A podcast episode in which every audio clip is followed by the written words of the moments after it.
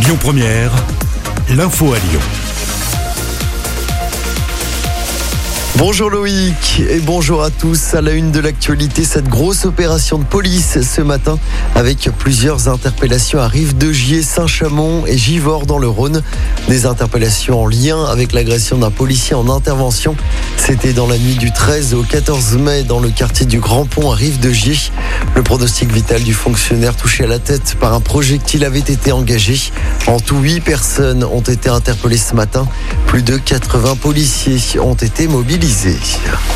L'actualité, c'est aussi ce dramatique accident hier soir à Lyon.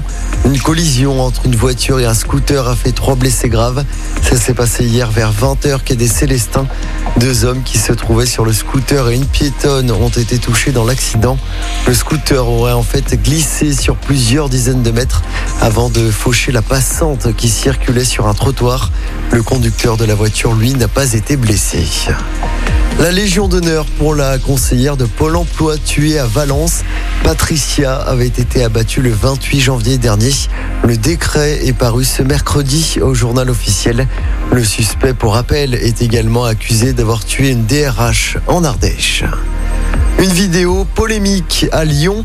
Un pompier en tenue s'est filmé devant l'hôpital Saint-Luc-Saint-Joseph. Il dénonce un lien prétendu entre la vaccination et un risque d'AVC. La vidéo a fait le tour d'Internet ces derniers jours. Le pompier se dit dépassé par les événements. Selon lui, la vidéo était destinée à un cadre privé. Le pompier pourrait être sanctionné. Et justement, en parlant de vaccination, elle pourrait bientôt devenir obligatoire.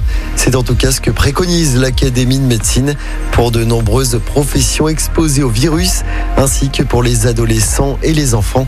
Selon elle, c'est le seul moyen d'atteindre l'immunité collective. En sport, en football, en route vers l'Euro pour les Bleus, l'équipe de France se retrouve à Clairefontaine aujourd'hui pour préparer la compétition.